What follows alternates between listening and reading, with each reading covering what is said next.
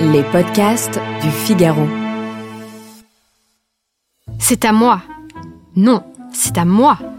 Si vous avez déjà observé de jeunes enfants se chamailler pour un seau dans le bac à sable, vous savez que l'affirmation de la propriété est un de leurs premiers mots.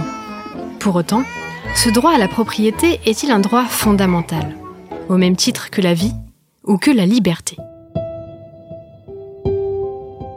Je m'appelle Azilis Lecor, je suis journaliste au Figaro, et dans ce nouvel épisode du Moment Philo, nous allons aborder le concept de propriété de John Locke et ses implications, développé dans le traité du gouvernement civil, paru en 1690. Selon le philosophe anglais, l'individu est naturellement titulaire de droits.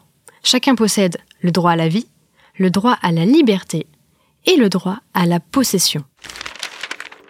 Tout ce qu'il a tiré de l'état de nature, par sa peine et son industrie, appartient à lui seul. Car cette peine et cette industrie étant sa peine et son industrie propre et seule, personne ne saurait avoir droit sur ce qui a été acquis par cette peine et cette industrie. Selon Locke, le droit à la propriété est donc un droit fondamental, lié à la nature intrinsèque de l'être humain, au même titre que la vie ou que la liberté. Dans l'état de nature, l'homme a deux pouvoirs, explique-t-il. Le premier est de faire tout ce qu'il trouve à propos pour sa conservation et pour la conservation des autres. Deuxièmement, dans l'état de nature, l'homme peut punir les crimes commis contre loi. Mais lorsque l'homme se constitue en communauté, ces lois naturelles doivent être réglées et administrées par les lois de la société. Alors comment conserver ces droits tout en faisant société?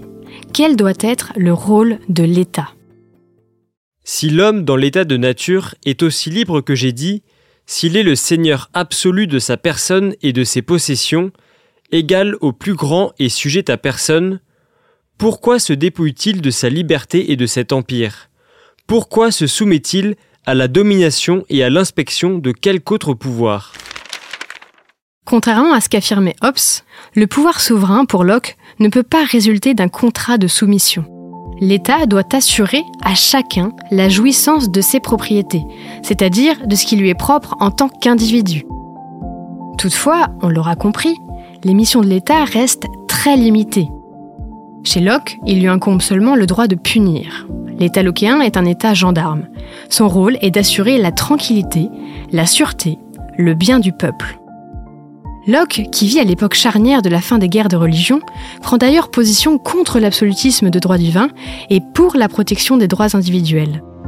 Il considère par exemple que chacun est libre de pratiquer sa propre religion dans la sphère privée sans que l'État ne s'en mêle.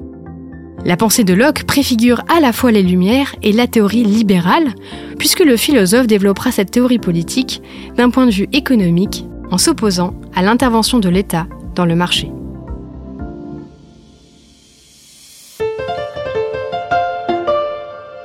Si ce podcast vous a plu, retrouvez le moment philo sur lefigaro.fr et sur toutes les bonnes plateformes d'écoute. À bientôt!